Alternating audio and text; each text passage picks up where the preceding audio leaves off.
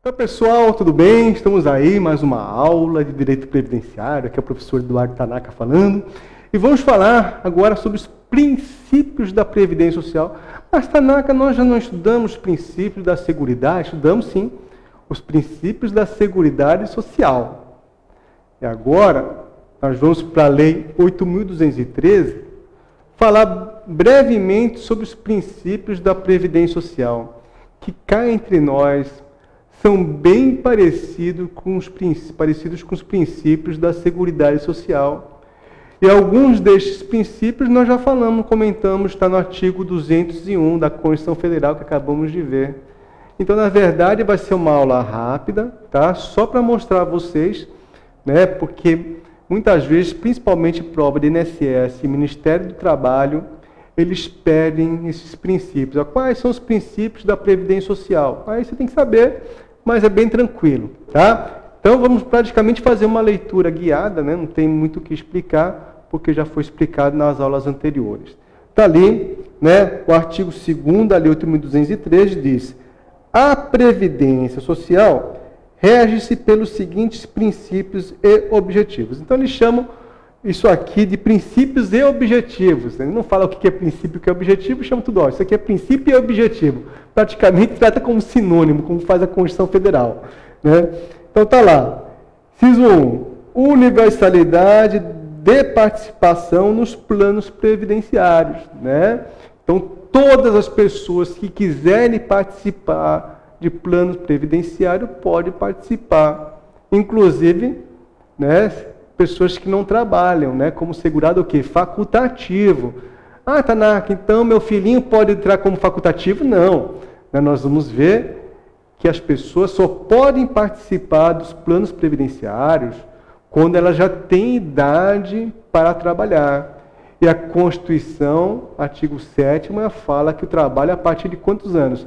A partir dos 16 anos. Então todo mundo só pode filiar-se à Previdência a partir dos 16 anos, inclusive como facultativo. Tá? Ah, Tanaka, não tem um aprendiz, negócio do aprendiz ali que ele pode começar a trabalhar a partir dos 14 anos?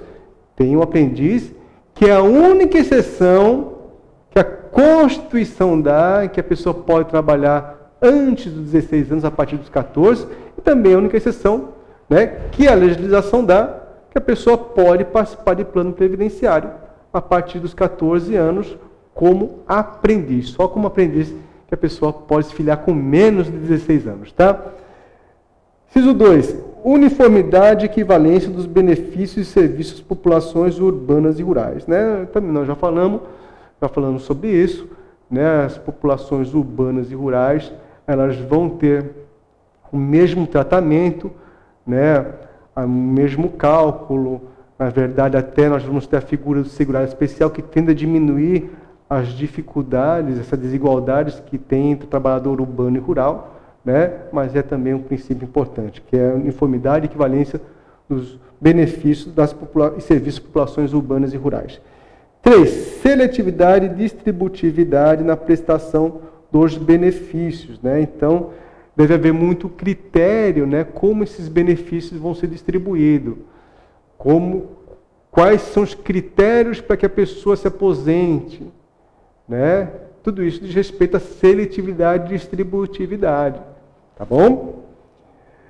Quatro, cálculo dos benefícios considerando-se os salários de contribuição corrigidos monetariamente. Acabamos de explicar aquele, aquele exemplo que eu dei para vocês, né? A pessoa hoje tem um salário de contribuição de mil reais e lá no futuro, quando for fazer o cálculo, esse valor tem que ser o quê? Tem que ser atualizado, beleza? Então isso aí nós já explicamos, é tranquilo. Inciso 5. Irredutibilidade do valor dos benefícios, de forma a preservar-lhes o poder aquisitivo, que está lá, né, nós falamos que eles vão acompanhar índice inflacionário, índice inflacionário está previsto na lei, a índice nacional de preços ao consumidor. 6. Valor da renda mensal dos benefícios substitutos do salário e contribuição ou do rendimento de trabalho segurado não inferior ao salário mínimo. também nós já falamos, né?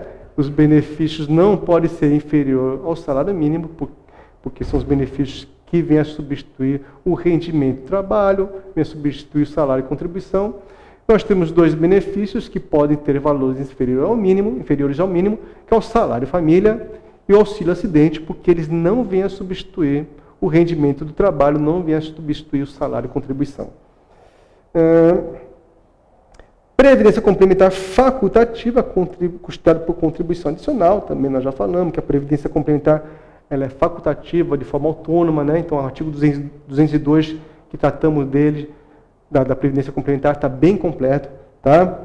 E, e, o oitavo fala sobre aqueles conselhos de previdência social, né? caráter democrático, descentralizado da gestão administrativa, com a participação do governo, da comunidade, em especial dos trabalhadores em atividades empregadores e aposentados. É quadripartite, governo, trabalhadores, empregadores e aposentados. Né? E o parágrafo único fala a participação referida no inciso 8 desse artigo será efetivada a nível federal, estadual e municipal. Então nós vamos ter conselhos de previdência social, tanto Conselho Nacional em nível federal, né, como Conselho Estadual, como os conselhos municipais. Inclusive, semana passada fui dar palestra no Conselho Municipal de Florianópolis, né, que funciona aqui nessa, nessa abrangendo toda a região da Grande Florianópolis. Beleza, pessoal? Então você vê é um, uma parte tranquila, né? E só peço que vocês dão uma lidinha, mas tudo que nós tivemos até aqui vai facilita em muito né, o entendimento e a memorização desse, desse artigo 2 da Lei 8.203. Tranquilo? Beleza, então a gente se vê daqui a pouco. Até mais, tchau, tchau.